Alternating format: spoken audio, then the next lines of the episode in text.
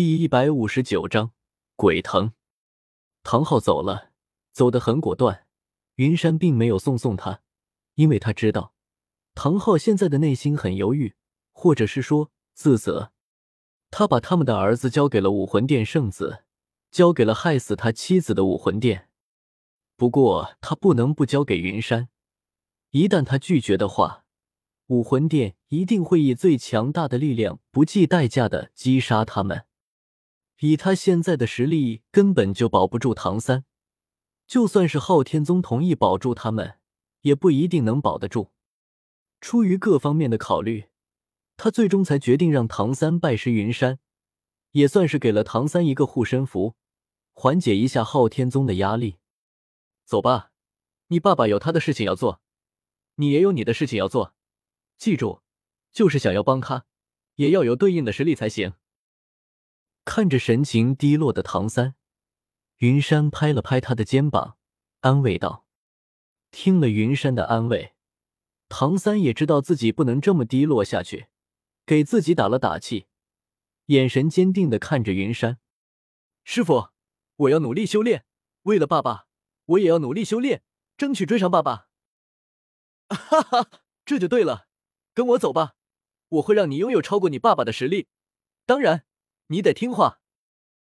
云山带着唐三去了诺丁城，他还记得这段应该还有个小兔子呢。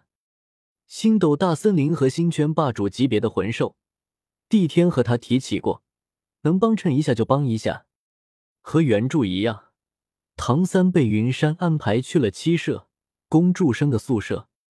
他相信，以蓝银草的血脉为引，这只贪吃的兔子一定会来到这里。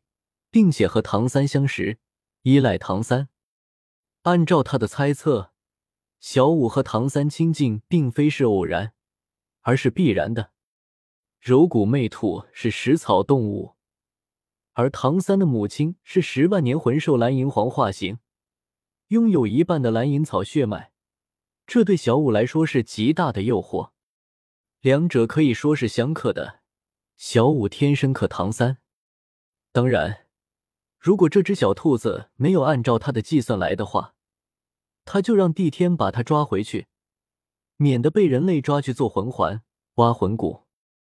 哦，对了，这只兔子好像还和比比东有着杀母之仇，这次不顾一切化形来到人类世界，就是为了提升实力、报仇雪恨。怎么办？宰了他？思来想去，云山还是放弃了这个想法。不能杀，或者是现在还不能杀。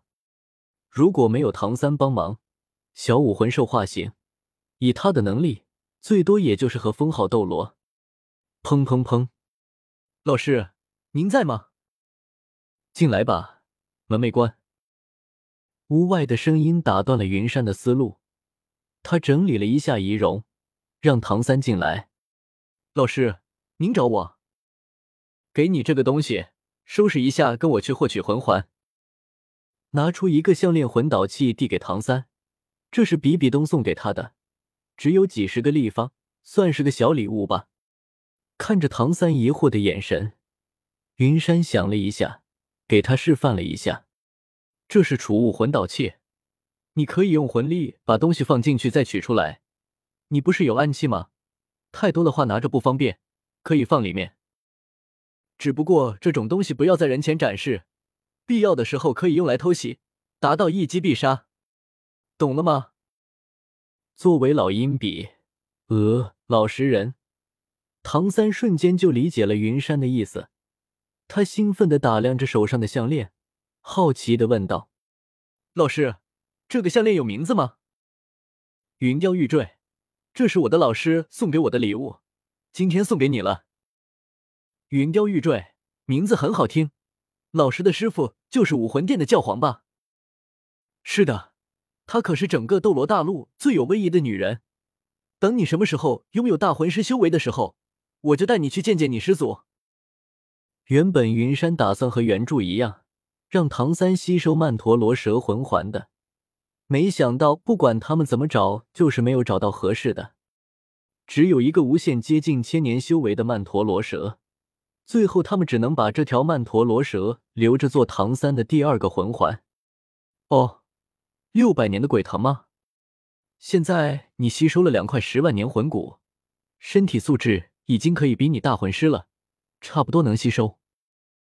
看着眼前像是缠绕着蟒蛇一般的鬼藤，云山嘀咕着：“六百年，老师，我感觉我可以试试。”听着云山的讲解，唐三的眼神越来越兴奋，看着这丑陋鬼藤的眼神都不一样了。那就这个吧，如果不行的话，就再换一个。随着云山的话音落下，他的魂力暴动起来，一挥手。数十根藤蔓破土而出，把鬼藤死死的缠绕住，只露出最致命的地方。拿着它，灭了它。从戒指里拿出富婆之剑，递给唐三，让他击杀鬼藤。哦，好。唐三这是第一次见到云山，第一次云山用武魂的力量，一时之间有些震惊。他茫然的接过富婆之剑。对着鬼藤致命的地方就刺了过去，不愧是富婆之剑，极为锋利，轻而易举的就破开了鬼藤的防御，一击必杀。慢慢的，一个黄色的魂环漂浮了起来。之后的环节顺利到不敢想象。原本云山以为，就算唐三能吸收这个六百年的鬼藤，也得费一番功夫，没想着也就半个小时。就成功吸收了，老师，我十六级了。魂力的突破让唐三有些兴奋，他激动的看着自己脚下的魂环，没想到这一下子就让他升了六级。看着兴奋的唐三，云山拍了拍他的脑袋，让他稳定下来。吸收了两块魂骨，加上六百年魂环，还有你修炼的那个什么功法，怎么才到十六级？不应该啊！你把手放在这个水晶球上面，实在是不对劲。这几股能量绑在一起，最起码得让唐三到十八级才对啊！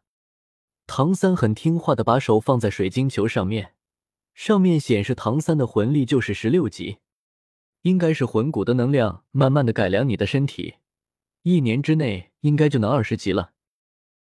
实在是没道理，云山怎么就有些想不通？最后只能把问题归咎于魂骨身上。这次唐三吸收完魂环了，他的小公主应该也觉醒武魂了吧？把这个小家伙安顿一下，还是先去一趟武魂城吧。这次再食言的话，他这个当爹的可就真的一点威严都没有了。